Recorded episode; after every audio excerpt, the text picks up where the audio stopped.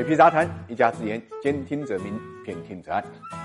有一种优秀呢，叫做一直在模仿，总是在超越。这大概说的就是中国食品界的山寨之王达利园。说起达利园啊，大家应该都能说说蛋黄派这个产品，曾经是风靡全国的零食，走亲访友的送礼佳品。但是有多少人知道达利园蛋黄派是模仿品呢？达利园有限公司啊，创立非常早，一九八九年就创立了，但一直不温不火。直到一九九八年，韩国企业好利友推出蛋黄派，惊艳中国市场。二零零二年呢，达利园就模仿了这款产品，推出。达利园蛋黄派一举成功，这让其创始人许世辉发现了财富奥秘，所以他如法炮制了其他单品，譬如可比克薯片、好吃点饼干、和其正凉茶、乐虎豆本豆等单品。不过，达利园旗下的单品，尽管消费者经常都在购买，但是估计不会想到他们是一家的。而且这些单品基本上都是模仿比斯的爆款而产生的，做得非常成功。譬如，二零零三年山寨版的达利园蛋黄派热度一度超过了正品好利友。二零一九年上半年，乐虎呢？大卖十九亿，同比增长了百分之十五，与红牛处于同一等级。数据就显示，二零二零年达利食品的营收呢达到二百零九亿元，净利润呢就达到了三十八点五亿元。可见一直在模仿，却总是在超越，这个形容呢一点也不夸张。那么他怎么做到这一点的呢？首先，我们之所以对上面提到的那些食品名称那么熟悉，是因为达利园呢善于广告营销。一方面找明星做代言，比如达利园蛋黄派找的就是赵薇，可比克薯片找的是周杰伦，乐虎找 C。NBA 篮球明星。另外一方面，只要推出新品，必定呢大肆投放相关宣传，电视、互联网平台各种渠道的推广。数据显示，仅在2021年上半年，达利集团用于营销推广的费用就超过十一亿。其次呢，达利园善于品牌经营，打造多品牌集团。比如我们上面例举的单品，每一个品牌在行业里都占有一定的市场份额，品牌之间呢看似八竿子打不着，反而起到了一定的保护作用，可以避免因为一个产品出问题而一损俱损。再者，因为是模仿其他产品，